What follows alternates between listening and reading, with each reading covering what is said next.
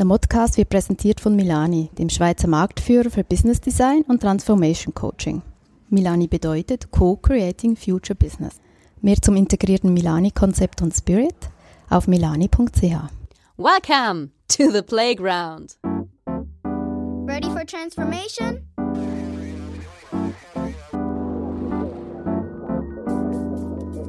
Modcast, the Masters of Transformation podcast.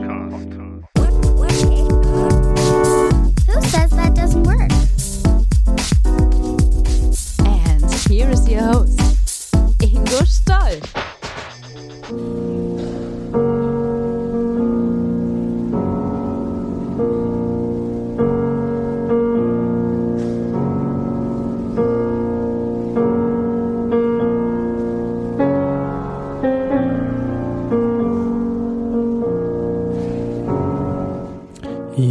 Hallo und herzlich willkommen zu einer ganz besonderen Ausgabe des Modcast, des Masters of Transformation Podcast. Ihr hört es schon an der Musik.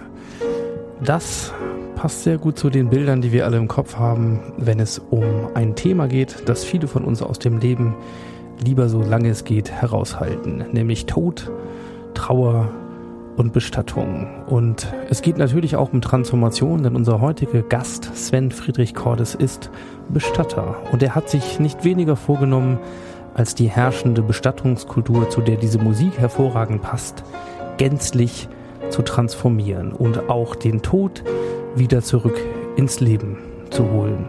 Ja, bei dieser Ausgabe wünsche ich euch trotz allem viel Vergnügen.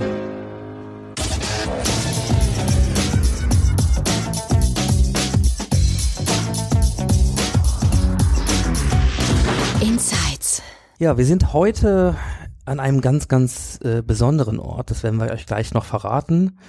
Und es ist ja auch ein sehr, sehr besonderes Thema und ein sehr besonderer Gast. Erstmal, Sven, vielen Dank, dass wir heute bei dir sein dürfen. Dankeschön. Ich freue mich, dass ich Gastgeber sein darf. Ich glaube, du bist erst mein dritter Gesprächstermin, den ich hier in meinen neuen Räumlichkeiten habe. Und wie ich eben schon sagte, mir geht jedes Mal das Herz auf, wenn ich hier sein darf. Also das freut uns erstmal gerne äh, und, und sehr. Wir sind ja sozusagen gerne auch früh dabei und vorn dabei bei Dingen. Und das werden wir heute auch feststellen bei einem, bei einem sehr besonderen Thema, mit dem wir uns ja beschäftigen, Bestattungskultur. Und ähm, bevor wir ein bisschen mehr über diesen Raum erzählen und wo wir hier eigentlich gerade sind, und by the way, äh, ich äh, rate euch jetzt schon mal einen Blick auf die Show Notes zu werfen. Da werden wir ein paar Bilder davon reinstellen. Das kann man nur ganz schwer akustisch hier rüberbringen, wie das hier aussieht und wo wir sind.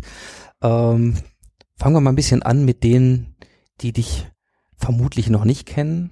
So, du bist Bestattungsunternehmer. Und das ist das, was den meisten wahrscheinlich zu dir dann erstmal in der Beschreibung einfällt. Du bist noch sehr, sehr viel mehr als das. Du bist äh, ein Familienunternehmer, du bist ein Innovator, du bist auch ein Visionär. Für mich, äh, wir hatten die Chance schon mal, dich auf der 12-Minute-Me-Bühne zu erleben in einem kurzen Sneak-Preview und deswegen weiß ich schon auch, äh, was das Potenzial ist, auch in diesem Gespräch. Deswegen freue ich mich wahnsinnig drauf. Ähm, erzähl uns doch mal ein bisschen, vielleicht so in Kurzform, für die, die dich nicht kennen. Was machst du und vor allen Dingen, wie bist du dahin gekommen, dass du Mhm. das machst, was du heute machst? Ich, ich mache Bestattung. Ich mache, ähm, ich habe eine Familientradition seit 1934. Äh, gibt es dieses Unternehmen. Ich bin in der dritten Generation jetzt Bestattungsunternehmer.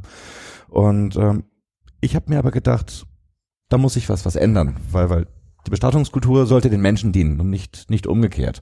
Und es gibt keine Branche in Deutschland, die so innovationsfeindlich ist wie die Bestattungsbranche. Und ähm, ja, ich probiere ganz behutsam die Bestattungskultur auf ein Niveau von, von 2018 zu bringen. Und das hat nichts mit äh, Verkaufen zu tun, sondern äh, vielmehr mit, mit, mit Zuhören. Und wenn ich mir jetzt vorstelle, Leute aus der Generation X, Generation Y, die Leute benutzen Apple-Produkte und die kommen dann in ein Bestattungsunternehmen rein, wo eine Häkelgardine vorm Schaufenster hängt, wo seit zehn Jahren eine, eine Urne im Schaufenster herumoxidiert, wo verblichene Flyer irgendwie liegen und da sitzt dann ein, ein alter Mann in einem schwarzen Anzug und sagt denen, wie das zu laufen hat und verkauft diesen Apple-Usern sozusagen ähm, einen, einen Sarg, der unverändert seit 120 Jahren produziert wird. Da denke ich mir, nein, da, da, da ist die Zeit reif, da, da muss sich was was ändern. Mhm. Denn ähm, dass das Angebot in der Bestattungsbranche geht so dermaßen an den Bedürfnissen vorbei, weil niemand sich die Mühe macht zuzuhören. Mhm. Alle Leute sagen, das haben wir immer schon so gemacht und äh, das geht auch weiter so. Und niemand den den Mut hat, da mal äh, noch nach vorne zu preschen und zu fragen, warum überhaupt? Warum machen wir das so? Warum geht es nicht anders? Mhm. Also ich glaube, ihr merkt schon, warum dieses Thema mich so elektrisiert und ich mich so gefreut habe heute auf den Termin mit dir. Da steckt schon wahnsinnig viel drin. Ich bleib noch mal ein bisschen so bei dem, bei dem Thema, wo du uns schon ja ein bisschen verrätst, was so deine Vision und auch dein, dein, deine Motivation ist. Ich bleib noch mal kurz ein bisschen bei dem Thema Familienunternehmer und wie hat das Ganze begonnen? War das, war das klar, dass du irgendwann das Geschäft übernimmst und äh, also nach dem Motto, ja, das war immer schon so vorgesehen oder wie ist dein Weg dahin gekommen, jetzt wirklich das Familienunternehmen zu führen? Nein, also klar war es absolut nicht. Und ähm, ich denke, das ist auch mein, mein größter Asset einfach. Weil die meisten Bestattungsunternehmer haben nur eine Qualifikation. Sie sind Söhne oder Töchter in seltenen Fällen. Ich wollte eigentlich was ganz anderes machen. Ich habe mich beworben für Fotojournalismus, ich wollte Fotograf werden, ich habe in Werbeagenturen gearbeitet, in Architekturbüros, ich habe in ähm, Fotostudios gearbeitet, habe, nachdem das nichts wurde mit meinem ähm, Studium, habe ich eine Ausbildung als Fotograf auch begonnen. Das wurde dann auch nichts. Und dann kam mein Vater an, aber jetzt nicht so mit dem Zeigefinger, sondern eher freundschaftlich und sagte, Mensch, hast du nicht mal Lust drauf? Komm, geh mal ein Dreivierteljahr nach Hamburg. Mach mal ein Praktikum da, dann bekommst du einen anderen Einblick.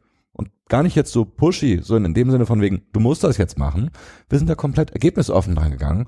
Ich war in Hamburg und ähm, ich habe von, von Kindesbeinen an habe ich immer ausgeholfen auch. Also bei meinem Vater im, im Unternehmen. Und ähm, diese Erfahrung, die ich in Hamburg hatte, die hat mich bestärkt darin, dass ich gesagt habe, ich hab Bock drauf. Ich, ich will was äh, verändern. Ich habe wichtige Lektionen aus, aus Hamburg mitgenommen, von, von diesem großen Laden, die pro Monat mehr Sterbefälle machen, als wir in einem ganzen Jahr. Ähm, aber auf der anderen Seite gab es dann halt auch Punkte, ähm, die mich fast noch mehr motiviert haben, wo ich gesagt habe, boah, wie könnt ihr, wie könnt ihr das machen? Also Arbeitsteilung, äh, schön und gut, aber ich bin der Meinung, in der Bestattungsbranche muss sich alles um den Kunden drehen. Und selbst wenn, wenn die Organisation aufwendiger ist, ähm, das ist gut investiertes Geld, denn die Menschen vertrauen uns als Bestattungsunternehmer das Wichtigste, das Wertvollste an, was sie haben, und zwar ihre verstorbenen Angehörigen. Und ähm, da gab es einen ganz bestimmten Moment, wo wir ähm, ähm, vor einer Friedhofskapelle standen dort und ich wusste gar nicht, wer unser Auftraggeber war. Und das hat mich bestärkt, äh, dass ich gesagt habe, ich will diese Ausbildung machen und ähm, ich will es besser machen. Mhm. Und genau so habe ich es gemacht. Wie alt warst du da, als du dann die Ausbildung angefangen hast? Oh, das war 21. Mhm. Ist jetzt ungefähr wie lange her? Ähm, 2005 war das. Dass man das mal ein bisschen einordnen kann. Ja. Ne? Und nur könnte ich mir ja vorstellen, ne, so ein junger Mann wie du, dann damals mit diesem ganzen Hintergrund offen für Themen wie Architektur, Design, Fotografie und so weiter, dann triffst du eine Entscheidung und wirst Bestatter. So, Ja. wie hat denn dein Umfeld da reagiert damals? Ähm, ich hatte zu dem damaligen Zeitpunkt eine Freundin mit einem Lehrer, Akademiker-Background und die haben alle die Stirn gerunzelt und ähm, ähm, ah, mach das nicht, mach doch lieber was Vernünftiges und äh, ich habe selber dann die Stirn, Stirn gerunzelt. Ich habe mir mir das, ähm, nee, ich habe gesagt, das, das verbitte ich mir, diese dieses äh, Judgment irgendwie. Ich ziehe das durch und äh, ihr werdet schon sehen. Ähm, ich ich werde das auf, auf eine neue Ebene bringen. Mhm. Super. Also ich meine, das ist der Masters of Transformation Podcast äh, und äh, ich glaube, man spürt schon, dass hier eine ganze Menge Transformationsschwingungen im, im Raum ist, wenn man dir so zuhört. Ähm, dann lass uns mal ein bisschen einsteigen in ja in dieses besondere Thema Sterben, Trauern, Bestatten, ja und alles, was damit so zusammenhängt. Du äh, eine Frage, die mir so in der Vorbereitung dazu ja so so gekommen ist, war die Frage Hast du eigentlich Angst vorm Tod? Hm. Das ist eine sehr spannende Frage. Die hatte ich vorgestern gerade mit einer Schulklasse diskutiert, vor der ich einen Vortrag hielt. Die eine Schülerin fragte, Herr Cordes, haben Sie Angst vorm Tod? Ich sagte irgendwas Weltmännisches. Ich sagte, ähm, wenn, wenn man am, am Leben ist, ähm, gibt es keinen Tod. Dementsprechend, warum sollte man Angst haben? Und wenn man tot ist, muss man auch keine Angst mehr haben. Aber wie es dann aussieht, wenn, wenn der Tod in Sichtweise ist, in, in, in Sichtweite ist bei, bei mir, äh, das wird eine ganz andere äh, Sache sein. Also ähm, ich denke, wir, wir sind Meister in der äh, Verdrängung des Todes. Der Tod ist immer der Tod der anderen. Im Fernsehen sterben Menschen. Kein Wunder, ist ja Tatort. Ich hatte, ich bekomme ganz, ganz häufig Anrufe. Herr Cordes, Sie müssen ganz schnell vorbeikommen. Mein Opa ist gestorben. Plötzlich und unerwartet mit 95 Jahren. Wo ich mir denke, oh, Leute, bereitet euch drauf vor. Wenn, wenn eins sicher ist, äh, dann ist es der Tod. Frage ist nicht, äh, äh, ob der Tod kommt, sondern wann er kommt. Und ich plädiere für, für einen offenen Umgang mit, mit dem Tod. Denn wir können profitieren, wenn wir uns damit auseinandersetzen. Und ich merke, wie, wie, ähm, wie es mich persönlich nach vorne bringt, dass ich jeden Tag mit meiner eigenen Endlichkeit konfrontiert bin. Denn äh, ich bin ein sehr lebensfroher, ich bin ein sehr bunter Mensch. Mhm. Äh, Ich habe mal in einem äh, Artikel von dir zum Beispiel gelesen, dass du sagst, ja klar, ähm, wenn ich mein Amt ausübe, ja, meinen Beruf ausübe, dann trage ich auch schwarz. Vielleicht nicht immer, aber ne, äh, Thema Waldfriedhof und so, da gibt's ja schon einige Dinge, die ich äh, lernen durfte. Also da kann es dann auch mal was Grünes sein. Aber ähm, das Thema Schwarz ist Beispiel eine Farbe, die du in deinem Privatleben dann nicht auch noch hast, sondern da bist du eher Willen, bunt. Um, um Gottes Willen, ich würde niemals privat schwarz tragen. Und selbst das, das Schwarztragen im, im beruflichen Umfeld hat sich massiv verändert. Früher äh, war, war, war die Arbeitskleidung eines Bestatters der schwarze Anzug. Und dann gab es halt diesen Punkt, wo ähm, die Waldfriedhöfe groß geworden sind in Deutschland. Und bei meiner ersten Bestattung in einem Waldfriedhof kam ich so an, ähm, wie ein Bestatter halt rumläuft, mit einem schwarzen Anzug, ich glaube eine Weste sogar noch, noch mit dazu, mit schwarzen, hochglanzpolierten Schuhen, mit weißen Handschuhen, mit einem Zylinder. Und ich schaute an mir herunter und ich stand mitten im Wald und ich dachte mir, was mache ich hier überhaupt? Und das war der Punkt, wo, wo ich gesagt habe, lassen wir den Quatsch. Ich trage grün. Und äh, ich bin sehr glücklich, dass mein, mein Team das halt auch mitmacht. Also es ist nicht so, dass, dass ich vorschreibe, ihr tragt jetzt grün im, im Wald, sondern äh, die machen das, weil sie halt auch Bock drauf haben. Weil es wirklich eine ganz, ganz andere Herangehensweise ist. Wenn ich ein bisschen weiter ausholen darf, die Farbe Schwarz als, als Trauerfarbe geht ja zurück auf, auf dieses deutsche Bürgertum 1870er, 1880er Jahre, die die wo, wo die Friedhofskultur quasi gegründet wurde in, in Deutschland. Und ähm, damals war war die Farbe Schwarz eine eine Respekt und Ehrenbezeugung dem Verstorbenen gegenüber und es war alles sehr sehr förmlich. Und ähm, mittlerweile, wenn ich meine meine Kunden anschaue, wenn ich die Besucher von Trauerfeiern anschaue, wer hat denn überhaupt noch einen schwarzen Anzug im, im Schrank? Ich bin glücklich in Anführungszeichen, wenn die Leute überhaupt einen Anzug tragen. Wobei, genau darum dreht es sich ja halt auch. Ähm, muss man überhaupt einen Anzug tragen? Ich war auf so vielen Hochzeiten schon, ähm, wo, wo man genau gesehen hat, das sind keine Anzugträger. Also Leute tragen einen Anzug irgendwie, wo hier noch das, das äh, Etikett irgendwie an meinem Ärmel dran ist. Sie stehen in der Ecke. Du merkst, das Ding sitzt scheiße, es sieht scheiße aus, die Leute fühlen sich unwohl. Da frage ich mich, warum tragt ihr das überhaupt? Für wen macht ihr dieses Schauspiel? Warum tragt ihr nicht Shorts und Hawaii-Hemden zum Beispiel? Das wäre doch eine super Party. Und dieses Thema probiere ich halt auf, auf das Thema Bestattungskultur ähm, runterzubrechen und versuche meinen Familien Mut zu machen, ähm, ihrem, ihrem Gefühl zu folgen und sich nicht irgendwie zu verkleiden und nicht irgendwie eine Inszenierung zu machen, wie in den 1880ern. Und dieses Thema lief bis in die 2000er Jahre. Man, man hat sich verstellt. Leute haben eine Inszenierung gemacht für, für die Nachbarn. Damals war es ja auch sogar so, ähm, wenn, wenn der Nachbar einen teuren Eichensarg hatte, das war ja wirklich ein Distinktionsmerkmal.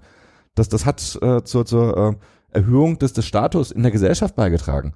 Und ähm, wenn die Leute einen billigen Sarg gekauft haben, haben die Nachbarn getuschelt und haben gesagt, oh, war die Oma denen das nicht wert? Oder mit, mit Feuerbestattung, auch ein ganz, ganz spannendes Thema, wo die Bestatter natürlich auch dankbar drauf aufgesprungen sind, weil es denen natürlich darum ging, äh, zu verkaufen. Und dann, dann saßt du als, als Kunde da mit einem Bestatter und wolltest eine Feuerbestattung und der Bestatter hat gesagt, ist Ihnen Ihre Oma so wenig wert? Warum wollen Sie eine Feuerbestattung? Das ist doch, das ist doch unchristlich, das ist doch unwürdig, das ist doch pietätlos. Ja, ich glaube, es gibt wenig Situationen, äh, die mir einfallen, wo wenn man das so klassisch spielt, ja, so viel Einfallstore sind äh, für eben das schlechte Gewissen. Ja, ja, ja. Ist ihnen das nicht wert? Ähm, ansonsten, ich kenne das nur als als werdender Vater bei der Frage des äh, der Auswahl des Kinderwagens, ja, also bei Kindern ist es ja ein ähnliches Thema. Ach so, das ähm, bist du nicht bereit zu investieren für die Sicherheit deiner Kinder, für was auch immer. Genau. Also also Sachen, wo wir eigentlich total emotional sind und dann vermeintlich rationale Entscheidungen treffen sollen. Ja, gerade in so einer Situation wie, wie ein Trauerfall kann ich mir vorstellen, dass dass Rationalität so ungefähr das Letzte ist, was du da brauchst oder vielleicht ein Schutzmechanismus, in den du schaltest, um, um überhaupt erstmal ähm, weitermachen zu können, in welcher Form oder erstmal wenigstens durch diese Phase der ähm, der Verarbeitung dauert ja länger, aber überhaupt erst erstmal irgendwas zu machen, weil so eine Beerdigung muss ja tatsächlich immer organisiert Ja. werden und wer das erlebt hat schon, der weiß, dass da Un Unmengen dranhängen. ganz, ganz viele Entscheidungen auch. Und diese scheinbare Rationalität sehe ich mittlerweile als, als äh, Coping-Strategie von den trauernden Angehörigen. Denn klar, auf der einen Seite sind sie emotional involviert, aber auf der anderen Seite sind sie halt auch Marktteilnehmer. Ich bekomme ganz viele Anrufe und Leute rufen an und fragen, was kostet eine Bestattung? Und viele Bestatter machen den Fehler und äh, ähm, sagen, ja, die billigste Bestattung kostet 1100 Euro. Danke, schönen Tag noch, tschüss.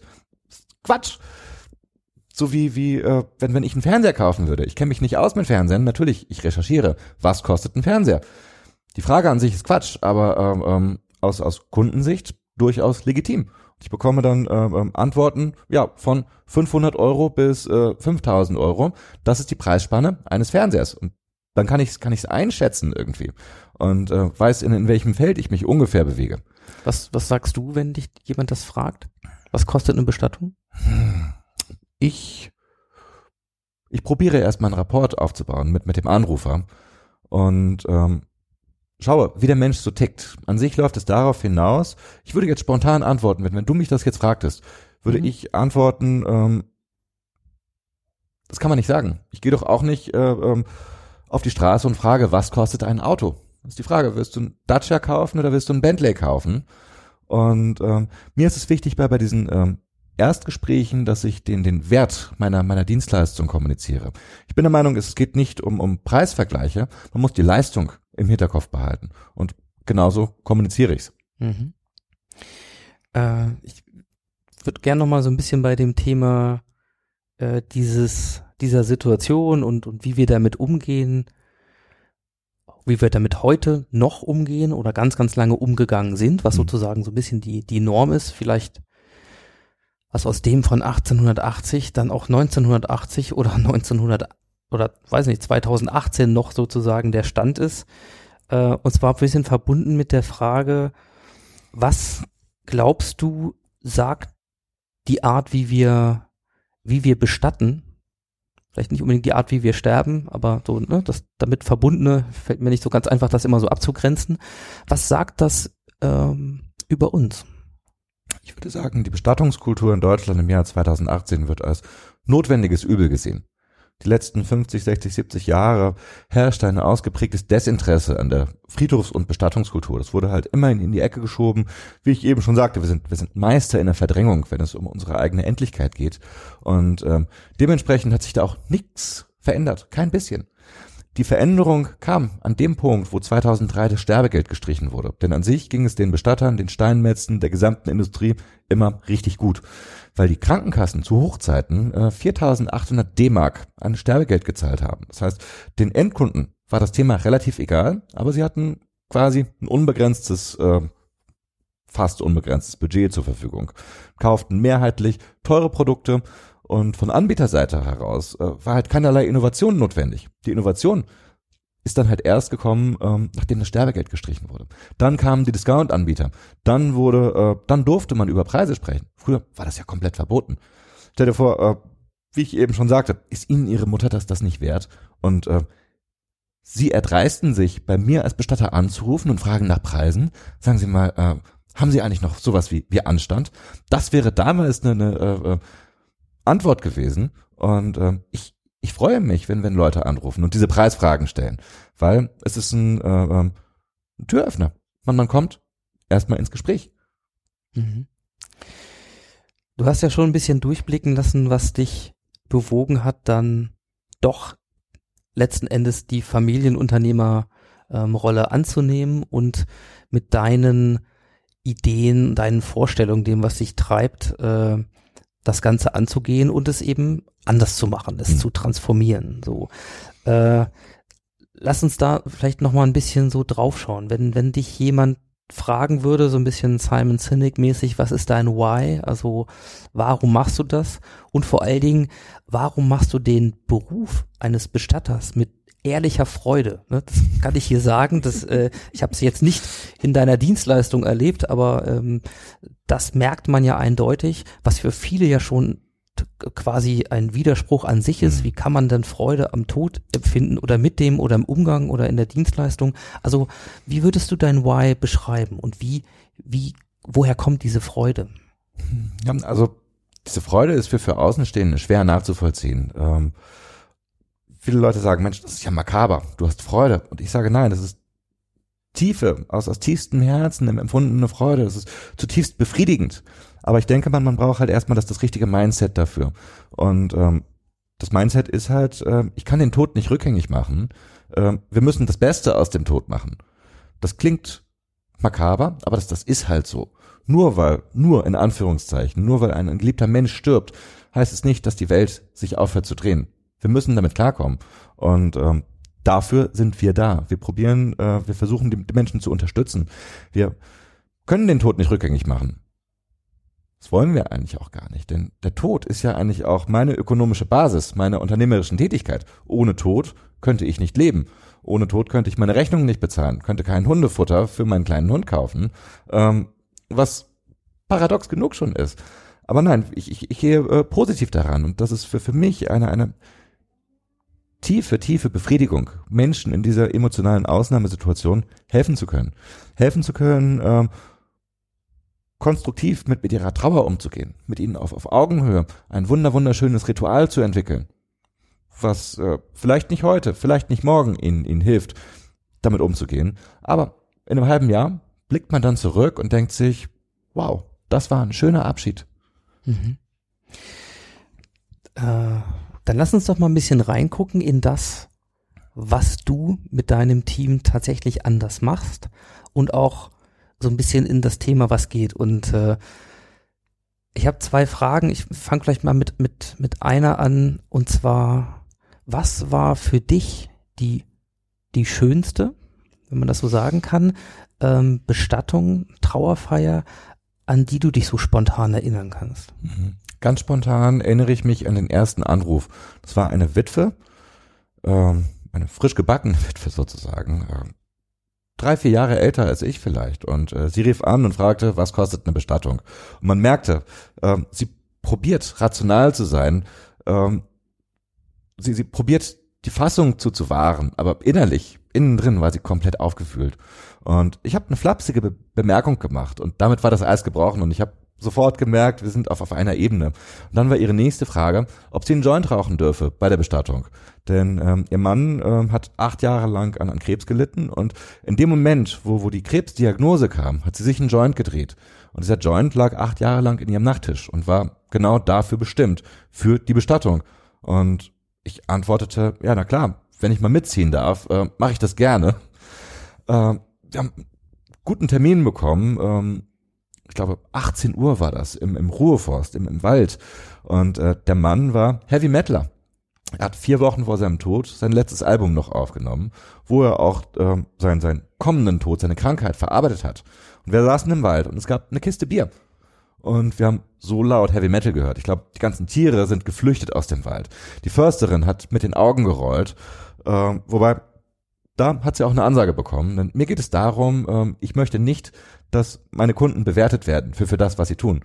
Wenn die Leute sagen, wir haben Bock darauf, wir wollen Bier trinken und Heavy Metal hören, ähm, ich bin der Dienstleister, ich setze das um.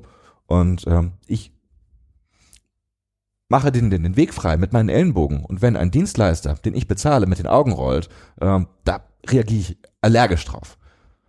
Und wie gesagt, Bier trinken, die Urne stand dort in der Mitte. Es war eine ähm, Holzurne, die war nicht lackiert. Wir hatten Farben aufgebaut. Das heißt, die Leute haben Heavy Metal gehört, sie haben ähm, geraucht, sie haben getrunken und sie haben die Urne bemalt.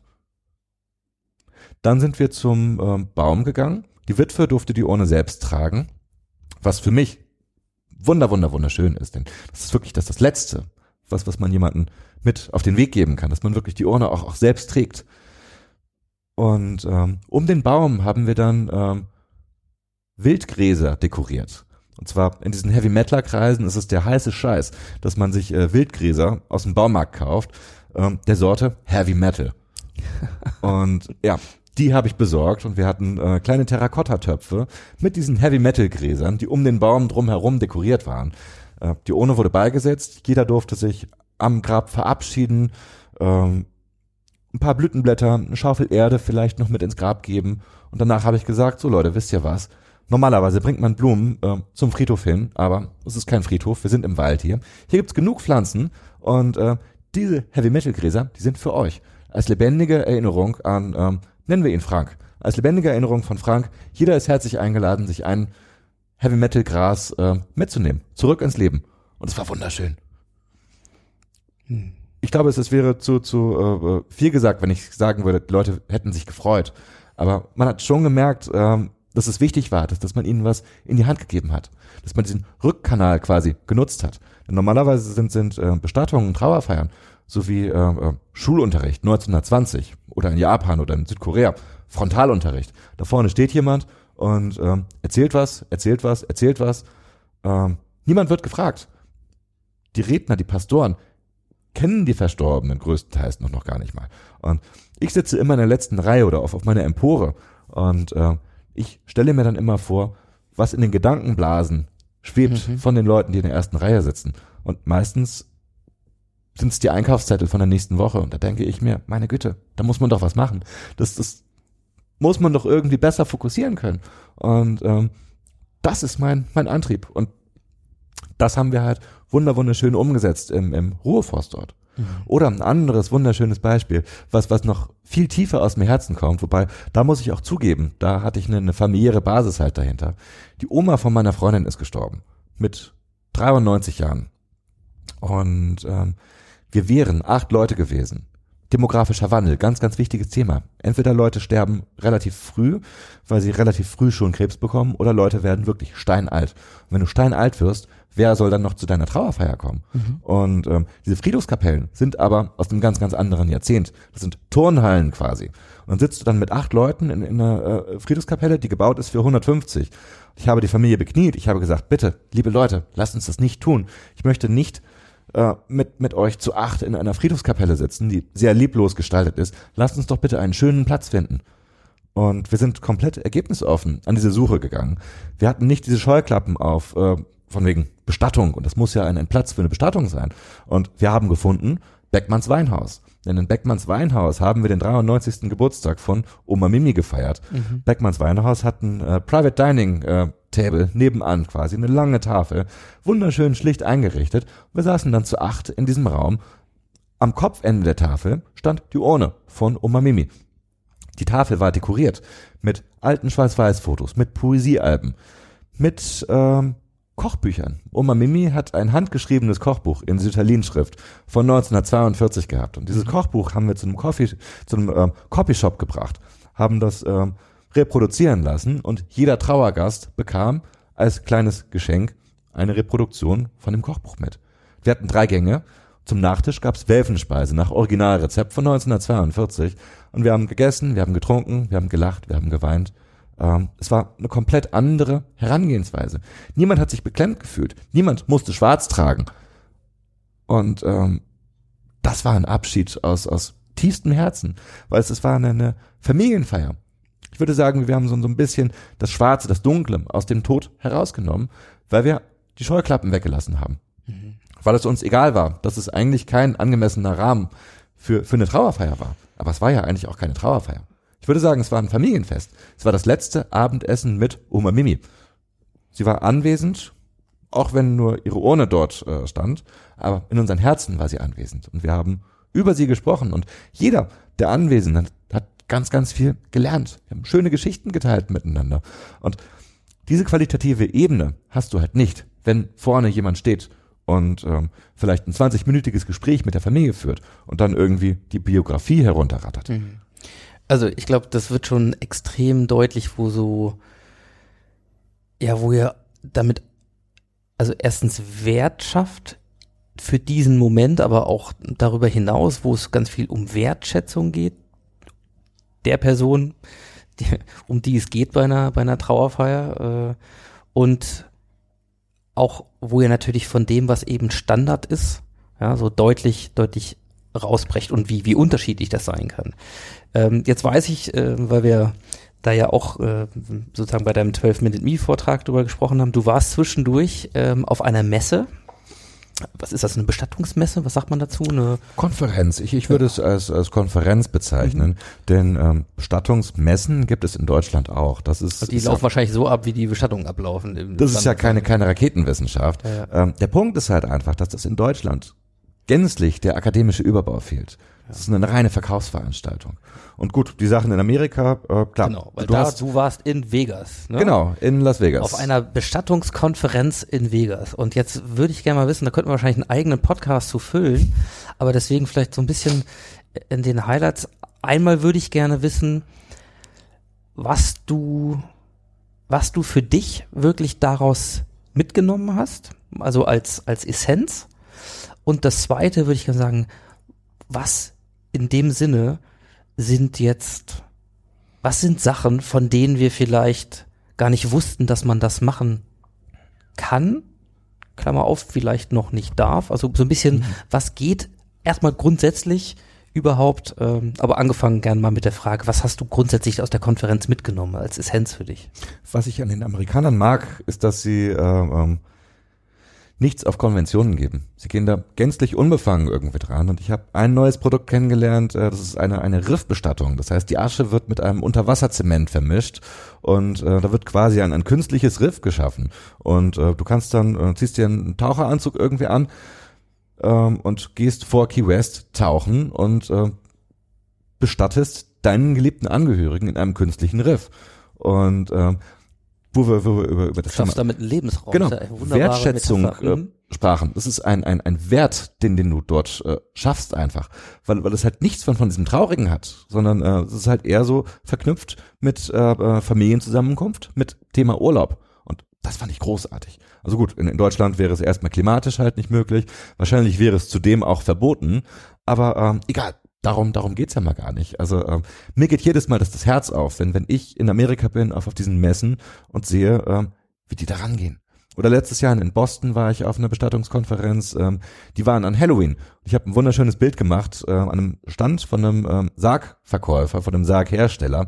Die hatten ihre Särge mit, mit ähm, Halloween-Sachen dekoriert und äh, wir beide standen dort, mein, mein Freund Chad und ich, ähm, Thumbs up und ähm, in, in Deutschland, meine Freunde haben das mit, mit einem Stirnrunzeln zur Kenntnis genommen und sie sagten, ach, darf man das, ist das angemessen? Ähm, und der Amerikaner sagt einfach, you can't say a funeral without saying fun. Schöner Spruch. Sehr gut. Sehr gut. Ähm, ja, also lass uns mal kurz noch ein bisschen äh, da verbleiben. So, was, was geht denn? Was, was, was in Deutschland geht, werden wir danach mal klären. Mhm. Aber so, was hast du, was hast du noch gesehen? Was für Produkte, was für, was für Möglichkeiten gibt es? Ja, nämlich zum Beispiel aus deinem ähm, Vortrag mal an das Thema, ja, aus der Asche der Verstorbenen letzten Endes mit Farbe zum Beispiel ein Bild zu kreieren. Fand ich auch eine, eine wunderbare, äh, ja, erstmal öffnet ein ganz anderes äh, Bild im Kopf tatsächlich, wortwörtlich und, und Zugang zu etwas, ähm, was geht. Also bleib, bleib, bleiben wir ruhig mal im internationalen Mhm. Kontext so. Was, was Also geht? was, was ich in den Vegas gesehen habe, ähm, das waren Särge, da war ein Roulette-Tisch eingebaut. Ähm, kann ich mir in Deutschland eher weniger vorstellen. An sich bin ich halt auch der Meinung, dass wir im Jahr 2018 schon in modernen Gesellschaften so weit postmaterialistisch sind, dass der Sarg quasi obsolet geworden ist. Wir, wir reden ähm, eher über, über Ideen statt über ähm, Merchandise. Ähm, was, was ich eine, eine äh, tolle Sache fand, das war äh, ein, ein Hersteller, die haben Urnen aus dem 3D, mit einem 3D-Drucker hergestellt. Ähm, wunder, wunderschönes Ding. Oder es gab ein, ein ähm, Nummernschildhalter für Motorräder. Dieser Nummernschildhalter war hohl, da hast du Asche eingefüllt. Unten war, war eine Schraube. Diese Schraube hast du aufgemacht und dann bist du quasi mit deiner Harley Davidson die Route 66 heruntergefahren und dein verstorbener Großvater rieselte Meile für Meile die Route 66 entlang. In, in Deutschland wäre das blasphemisch, ähm, aber die Amerikaner sagen, hey, cool, I love it. Ja, äh, ja, ich glaube, da gibt's noch noch wahnsinnig viel mehr, wenn man sich erstmal ähm, gedanklich traut, ja, in, in dieser Richtung weiterzugehen. Ich glaube, dann sehen wir schon, wo auch äh, Innovationskraft und ähm, und Kreativität dann eine ganz große äh, ja, Fläche bekommt, plötzlich einen Raum bekommt. Wie sieht denn das, ähm, interessiert mich gerade nochmal so grundsätzlich mit, mit Bestattungskultur überhaupt international aus? Weil ähm, ich meine, andere Kulturen, andere Völker, wenn man sich mal überlegt, dass dass so ein Wort wie Traurigkeit zum Beispiel im Chinesischen gar nicht existiert. Mhm. Ja, so, ähm, dass es vielleicht Naturvölker gibt, bei denen bei denen die Toten nicht unter die Erde gebracht werden und so weiter. Also lass uns mal kurz, du bist da ja wirklich auch sehr, sehr äh, bewandert, belesen, erfahren, so. Was, was für Rituale oder was für Umgangsweisen äh, mit diesem Akt von Beerdigung ähm, gibt es sonst noch in der Welt? Lass, lassen wir mal die deutsche Brille mal Mhm. ganz weit hinter uns. Dia de los Muertos aus äh, Mexiko ist ein wunderschönes Beispiel dafür, wie, wie man ähm, dieses Thema wieder zurück in, ins Leben bringen kann. Dass man wirklich sich, sich mit den Verstorbenen beschäftigt und nicht traurig ist dabei. Denn ähm, ich bin der Meinung, äh, die Dankbarkeit sollte wichtiger sein als, als Trauer. Ähm, und wenn es irgendein Volk verstanden hat, die Bestattungskultur zu transformieren, dann sind das definitiv die Japaner. Denn in ähm, Tokio zahlst du ähm, für ein 50 mal 50 Grab 40.000 Dollar, weil sie einfach keinen Platz dort haben. Und ähm, was machen die Japaner? Noch pragmatischer als die Amerikaner. Sie, sie ähm, ähm, bauen keine Friedhöfe mehr, sondern wie so ein, ähm, wie so ein Hochregallager quasi, so, so eine Art Tempel, Schrägstrich, Friedhof, Schrägstrich, ähm, Abschiedszentrum. Du bekommst eine Keykarte. Mit der Keykarte öffnet sich die Tür. In dem Moment, wo du die Tür öffnest, holt ein Roboter die Urne von deiner Oma aus dem Regal, fährt sie in den Abschiedsraum. In dem Abschiedsraum ähm, wird ähm, die Lichtstimmung an deine persönlichen Präferenzen angepasst. Es spielt die Lieblingsmusik von deiner Oma. Die digitalen Bilderrahmen werden mit den Bildern von, von deiner Oma befüllt. Und in dem Moment, wo du von dem Haupteingang in deinen Abschiedsraum reingehst, was zwei, drei Minuten dauert, ist alles ready für dich. Und das Ding kostet nicht 40.000 Dollar, sondern nur 10.000. Und es bringt so viel mehr Wert einfach in das Thema. Also für mich auf der Agenda steht äh, in diesem Jahr definitiv die Bestattermesse in Tokio. Da freue ich mich riesig drauf.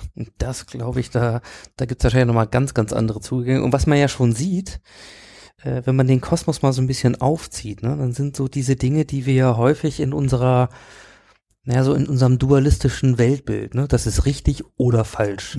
Ja, das ist pietätvoll oder nicht.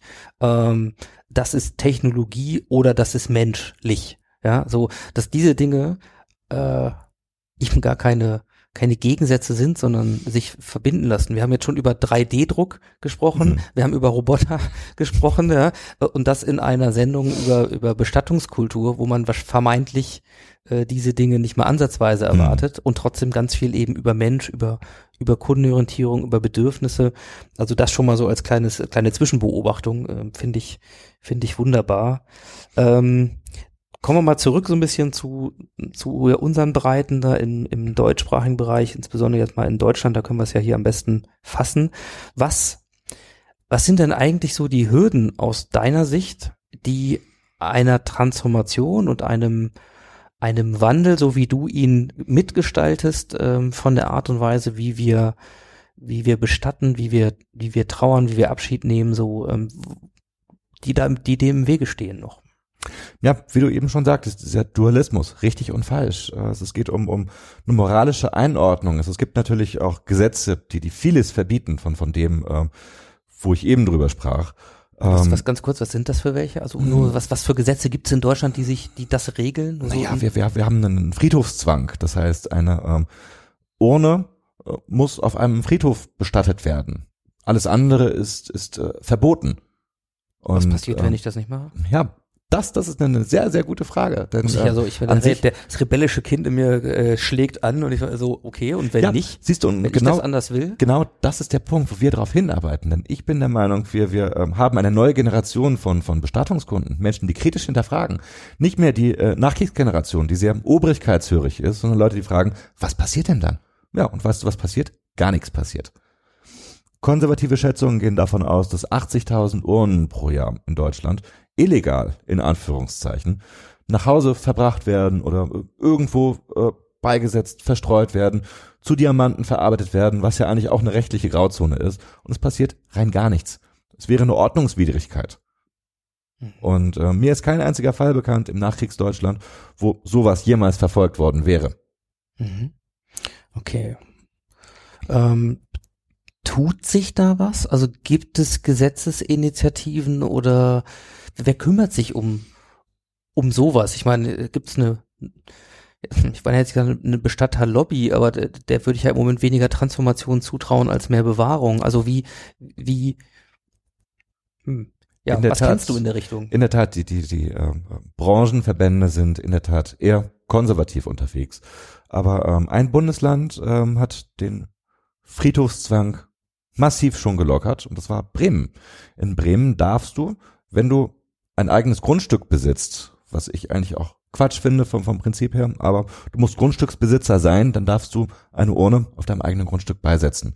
Und ähm, das macht mir Mut, dass Mhm. sich da was, was verändern wird. Also äh, in, in meinen äh, ähm, Strategieplanungen habe ich den Wegfall des Friedhofszwangs sowohl als Best Case als auch als äh, Worst Case abgespeichert. Genau, nur um das kurz zu verstehen, äh, ne? Worst Case aus der unternehmerischen Sicht. Definitiv. Also Worst Case natürlich äh, äh, bedeutet, äh, uns würde ein, ein, ein großer Teil unseres äh, Geschäftsprinzips einfach wegfallen. Aber Best Case deswegen, weil wir, weil wir sehr gut darauf vorbereitet sind, weil äh, der Wert für den Kunden für uns ähm, oberstes Prinzip einfach ist und wir relativ erfolgreich auch damit klarkommen, den, den Kunden ähm, den Wert unserer Dienstleistung auch darstellen zu können. Und zwar mit, mit einem positiven Anreiz. Jetzt nicht, du musst die Urne beisetzen, du musst äh, äh, eine Urne erstmal kaufen, damit fängt's ja an. Du musst diese und diese Dienstleistungen kaufen, sondern äh, wir sagen, äh, hey, ihr müsst das nicht kaufen. Wenn ihr keinen Bock drauf habt, äh, ich, ich zwinge euch nicht dazu. Ich sage dann, also Thema Urne ist, ist halt ein schönes Beispiel. Eine Urne, wie, wie man sie halt kennt, äh, ist im eigentlichen Sinne eine Schmuckurne. Wenn wir die Aschen von Verstorbenen aus dem Krematorium bekommen, ist diese ähm, Asche in einer sogenannten Aschenkapsel. Und ähm, an sich braucht man keine Urne drumherum. Und so sage ich es meinen Kunden. Ich sage, ähm, ihr könnt eine Überurne kaufen, wenn ihr Wert darauf legt. Ihr müsst es aber nicht. Und äh, genauso gehe ich halt mit dem Thema auch um ähm, Anziehen von Verstorbenen. Früher haben alle Verstorbenen einen schwarzen Anzug getragen. Ganz egal, ob sie es wollten oder nicht, das wurde halt einfach so gemacht. Und wenn du beim Bestatter gesagt hast, ich möchte das nicht, ähm, hat der Bestatter dich schräg angeguckt und hat gesagt, was, warum, was ist mit dir falsch? Warum ziehst du deinem verstorbenen Vater keinen schwarzen Anzug an? Und ähm, wir gehen anders daran und ich sage, Leute, ähm, es gibt drei Möglichkeiten. Glaubt ihr daran? Seht ihr einen Mehrwert darin, dass wir eurem verstorbenen Vater Anziehsachen anziehen? Das muss kein schwarzer Anzug sein. Wir bestatten Menschen in äh, Fußballtrikots mit Helene Fischer Cappies, äh, you name it. Oder sagt ihr, das ist Quatsch, weil wir glauben da vielleicht gar nicht dran. Stichwort Postmaterialismus. Das ist gar nicht mein Vater, der dort im Sarg liegt. Das war mein Vater. Das ist die tote Hülle meines Vaters. Und diese Sichtweise kann ich sehr gut nachvollziehen, wenn die Leute dann sagen, warum sollen wir dem toten Körper meines Vaters einen Anzug anziehen? Was, was bringt uns das? Das wäre dann die zweite Möglichkeit, äh, was ich auch anbiete, obwohl wir damit auf, auf äh, Umsatz auch verzichten, weil wir eine Dienstleistung aktiv anbieten, wegzulassen, wenn die Leute daran glauben, äh, dann machen wir es so. Denn äh, ähm, ich verzichte lieber auf, auf meinen Umsatz, als dass ich eine Dienstleistung in den Markt pumpe, die gar nicht nachgefragt ist. Hm. Ja, wir sind sowieso, das schwingt ja heute die, ganze Zeit im Gespräch schon mit, ne? Da sind wir wirklich beim, beim Thema Werte und auch äh, ja, die eigene Vision, die eigene Glaubwürdigkeit als Unternehmer und gerade in diesem Bereich, was so stark äh, eben durch gesellschaftliche Moralvorstellungen und die diese Schweigekultur, dieses Wegdrängen und Verdrängen, Tabuisieren halt geprägt ist. Man erahnt, glaube ich, wie dick das Brett ist, was du dir da ähm, ausgesucht hast und auch, dass du es dir viel leichter machen könntest. Ähm, denn was man auch merkt, ist, du, äh, du hast eine unternehmerische Vision. Also das ist auch ganz klar. Äh, Ökonomie ist ein Thema, mit dem du dich genauso beschäftigst wie der Mensch, so, weil es eben keine Gegensätze sind für Mhm. dich. Und so eine Entscheidung ähm, ja auch nicht immer so einfach ist, wenn man vielleicht sagt, naja, das ist für das Geschäft vermeintlich jetzt und hier äh, gerade vielleicht die falsche Entscheidung, Mhm. könnte man so sehen, Ja. so im Sinne von Wachstum oder was auch immer. Aber es gibt eine ganz starke Überzeugung, warum das so ist. Mich würde mal interessieren, äh, du bist jetzt die dritte Generation, dein Vater hat äh, dich damals, das hast du erzählt, dann auch gefragt, Ergebnis offen, wie, wie sieht's aus bei dir, Sven? Kannst du es dir vorstellen? Was sagt denn der heute zu dem, wie du dieses Unternehmen führst?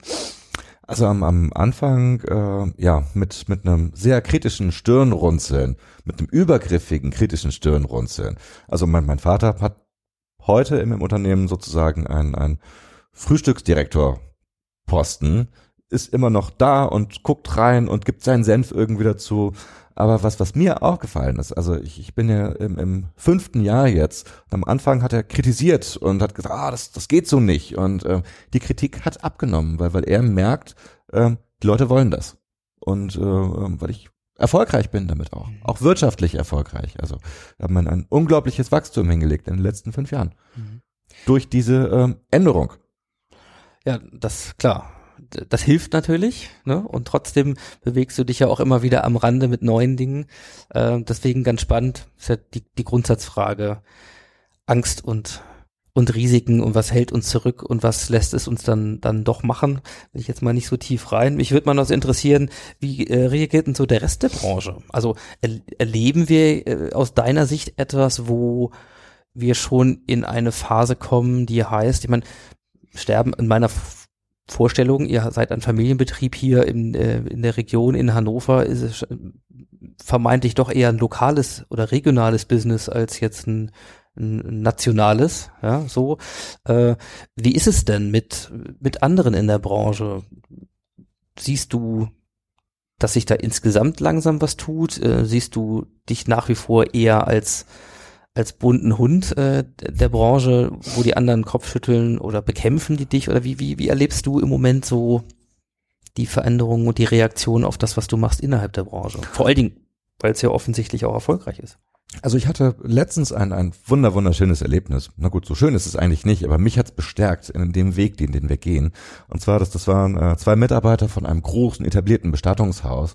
Und ähm, ja, die ließen halt durchblicken, ähm, dass, dass sie uns so wahrnehmen, dass ich mit meinem Mitarbeiter, ähm, dass wir zusammen ein schwules Pärchen sein, weil wir halt immer so bunte Anzüge tragen.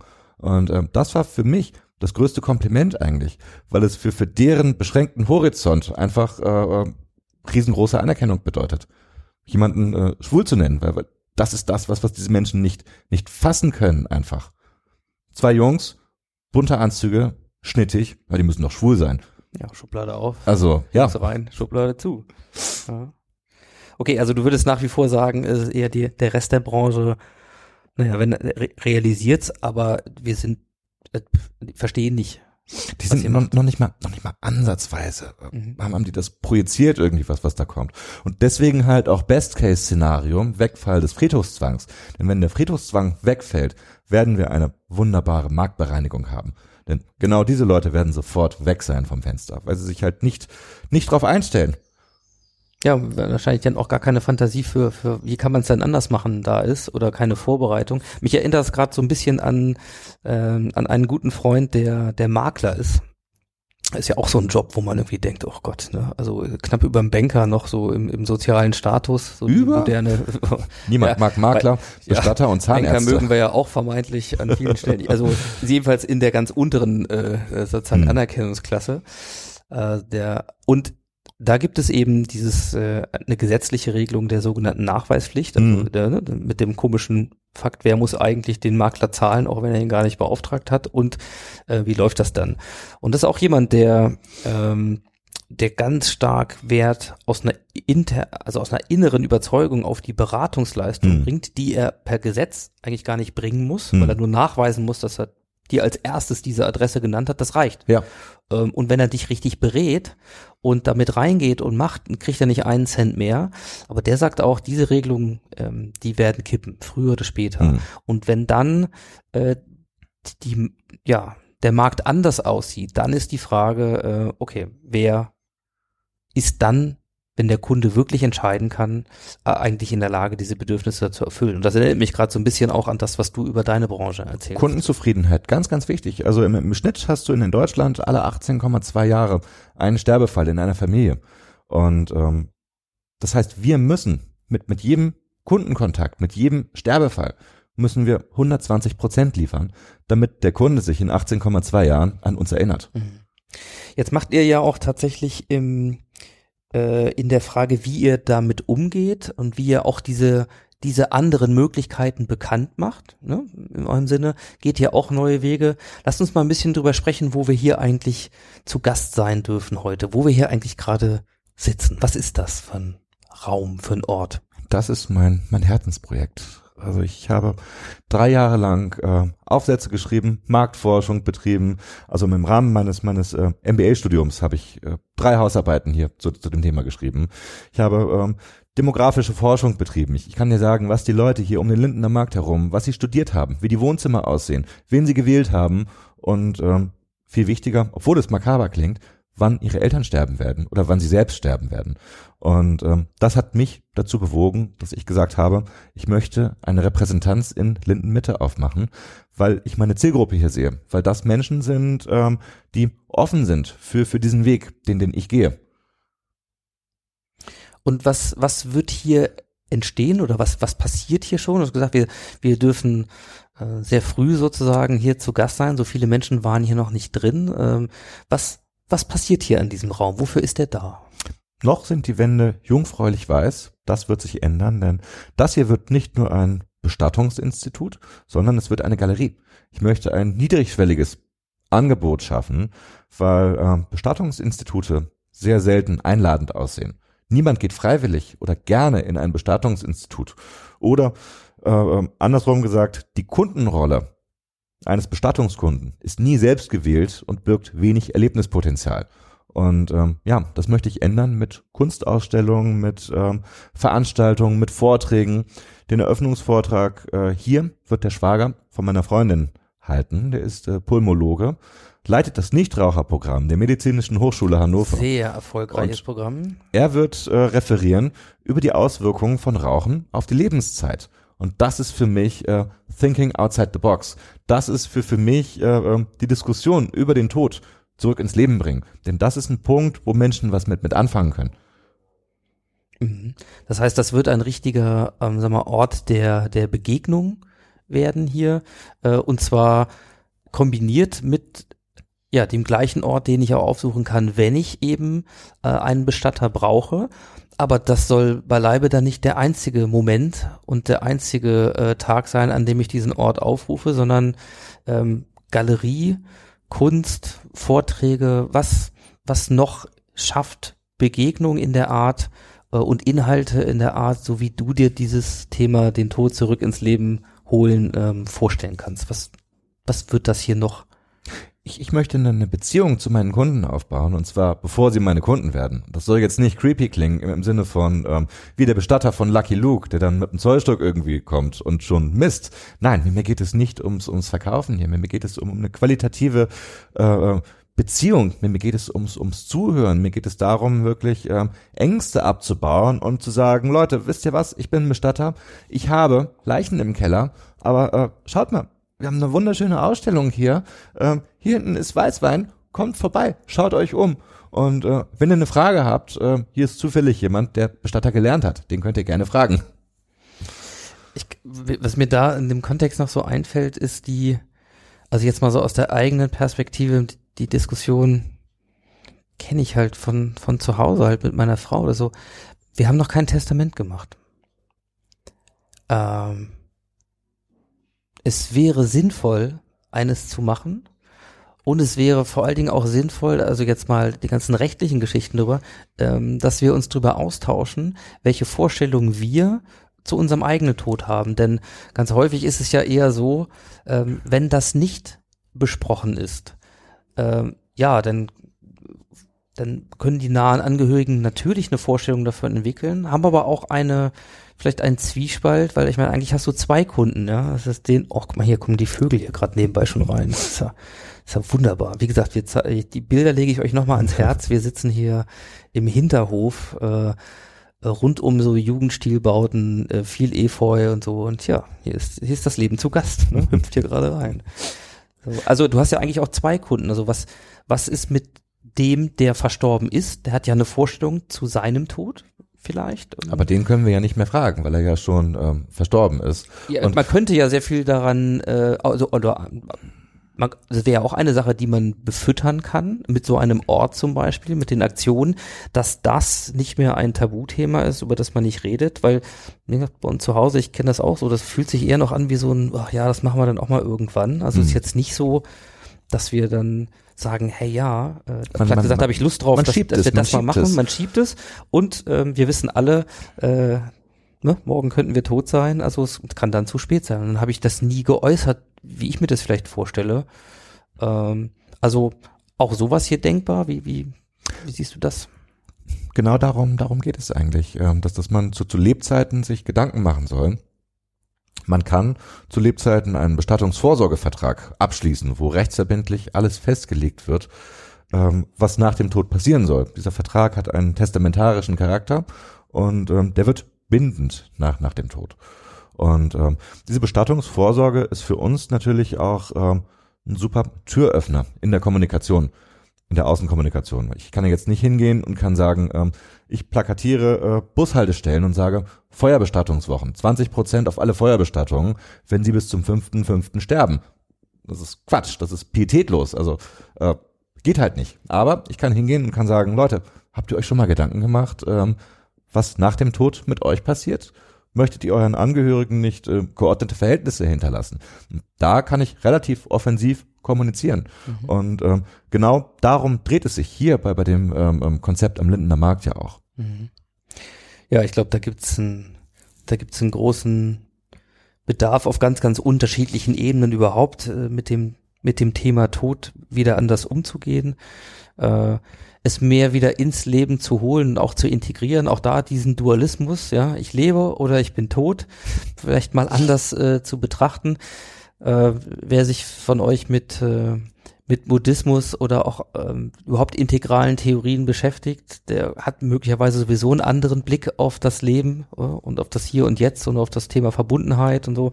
Haben wir auch schon einige Podcast-Gespräche äh, hierzu gehabt. Äh, also ich persönlich finde es einen super spannenden äh, und extrem wertvollen Bereich, den wir heute eigentlich so abgespalten haben vom, vom Leben. Und Mhm. so verstehe ich dich, ja, dem wieder auch zurückzuholen und äh, auch damit ganz anders umzugehen. In die Äh, Mitte von Linden, in ja. Linden Mitte. Also Überhaupt auf die Mitte des Lebens, sage ich mal so. Ich, ich habe in Linden auch mal gewohnt, das ist ein Stadtteil hier in Hannover, wer von euch das äh, jetzt hier nicht kennt. Äh, sehr bunt, sehr künstlerisch geprägt und äh, ja, also ich glaube, deine Analysen, deine Hausaufgaben hast du richtig gemacht. da bin ich mir relativ sicher hier. Ähm, ich hatte noch so eine Frage, die äh, die geht jetzt ein bisschen kurz mal so so, so ganz raus äh, und ganz nach vorne. So zum Schluss sind wir ja gerne dabei, auch zu sagen, okay, das jetzt noch mal ein bisschen Blick nach vorne und Blick in die Zukunft, was deine Vision ist, haben wir verstanden. Es gibt ja Leute, deren Vision es ist, äh, den Tod zu überwinden. Also die vermeintlich letzte Ebene, die wir als Menschen ja noch nicht kontrollieren können, äh, nachdem wir Naturkatastrophen besiegt haben, nachdem wir Krankheiten äh, im Griff haben, ja, äh, und so, die sitzen dann vermeintlich jetzt, um Stereotyp zu folgen, irgendwo im Silicon Valley äh, und stecken halt Milliarden in die Frage, wie werden wir dann wieder aufgetaut, Mhm. äh, wenn wir dann eingefroren sind oder was ist jetzt der genetische Schlüssel, um uns ewig leben zu lassen, Transhumanismus, ja, so als Themen. Wie, wie stehst denn du zu sowas? Puh, also ähm, ähm, ich, ich verfolge das aus, aus der Ferne, aber ich halte es ähm, innerhalb der nächsten 50 Jahre für nicht realisierbar. Dementsprechend vom, vom Geschäftlichen her mache ich mir da keine Sorge, dass das die Nachfrage jetzt plötzlich einbrechen wird nach, nach Bestattungsdienstleistungen. gut. Nein, aber ich, ich äh, kann durchaus die, die Faszination ähm, dahinter verstehen. Who wants to live forever? Würde ich dann aber auf, auf der anderen Seite auch ähm, negativ konnotiert zurückgeben. Ähm, ähm, ich, ich habe viel zu tun mit, mit alten Menschen. Ich, ich bin der Meinung, ein, ein Leben sollte ein, ein Leben bleiben. Und wenn du keine Lebensqualität hast, ist es eine rein körperliche Existenz nur. Und ähm, das sollte man nicht, ähm, nicht vergessen bei, bei dieser ganzen Diskussion. Was ist der, der Preis für, für die ähm, Ja. Unsterblichkeit? Wunderbar. Mit diesem, sag mal, Ausblick ins Ethische, ins Philosophische lassen wir euch jetzt mal alleine. Könnt ihr gerne je nach Lust und Laune ähm, weiter ansetzen. Da gibt's ja äh, viele spannende äh, Filme, Bücher, Stoffe, ähm, die sich damit schon auseinandergesetzt haben, was das dann heißen kann oder auch nicht. Es ist auch Teil unseres Lebens. Äh, wir werden älter an vielen Stellen. Ähm, es gibt auch diese Dinge und auch das ist alles Teil unserer Gesellschaft. Dir, lieber Sven, danke ich erstmal ganz stark für einen sehr, sehr menschlichen, äh, ja, als Designer, sag ich mal so, äh, human-centered äh, Ansatz, Mhm. ja, ähm, für ganz viel Inspiration und, und Visionskraft. Für all diejenigen, die gerne noch ein bisschen mehr ähm, über dich erfahren werden, äh, möchten, über, über euer Geschäft, über die Frage, wie es weitergeht, diese, diese Geschichten zu lesen, zu hören. Euer Blog äh, ist beispielsweise ein ganz, ganz inspirativer Ort, äh, finde ich, wo diese Geschichten, an denen du uns heute zum Teil hast, schon ein bisschen partizipieren lassen, äh, wo sowas Raum hat. Ja? Wann eröffnet das hier? Wann, wann kann ich hier hingehen? So, wo würdest du die Leute gerne hinschicken? Ähm, auf, auf Facebook. Ich denke eigentlich unsere, unsere Facebook-Präsenz ist, ist am, am nächsten dran mit, mit dem, was hier aktuell passiert. Unter Cordes Bestattung dann oder? Friedrich Cordes Bestattung ähm, auf, auf Facebook oder ähm, hannover-bestattung.de, da ist unser Bestattungsblog. Da geht's ein bisschen mehr in, in die Tiefe. Mhm. Super. Also das packen wir natürlich auch nochmal in die Show Notes, wie gesagt, verbunden mit ein paar Bildern äh, zu den entweder skurrilen oder anderen Arten auf jeden Fall damit umzugehen, äh, plus halt dem Ort hier. Äh, hast du schon so ein Szenario, wann diese Galerie hier äh, ihren Betrieb aufnehmen wird? Kannst du dazu schon was sagen? Ach, na, wir, wir, wir ähm, arbeiten am, am Konzept gerade noch. Wir brauchen Namen eigentlich noch. Also Arbeitstitel von, von der Galerie ist momentan Galerie vom Leben und vom Tod. Ähm, aber wir müssen es halt nochmal feinschleifen. Und ähm, ja, ich, ich bin in der äh, luxuriösen Situation, dass, dass wir keinen Zeitdruck haben hier. Super. Also, Sven, ich danke dir von ganzem Herzen äh, für eine Stunde Transformation und Transformationsgeschichten. Und äh, ich bin auf jeden Fall hier, da kannst du mal ganz sicher sein. Danke, Ego. Hat mich riesig gefreut.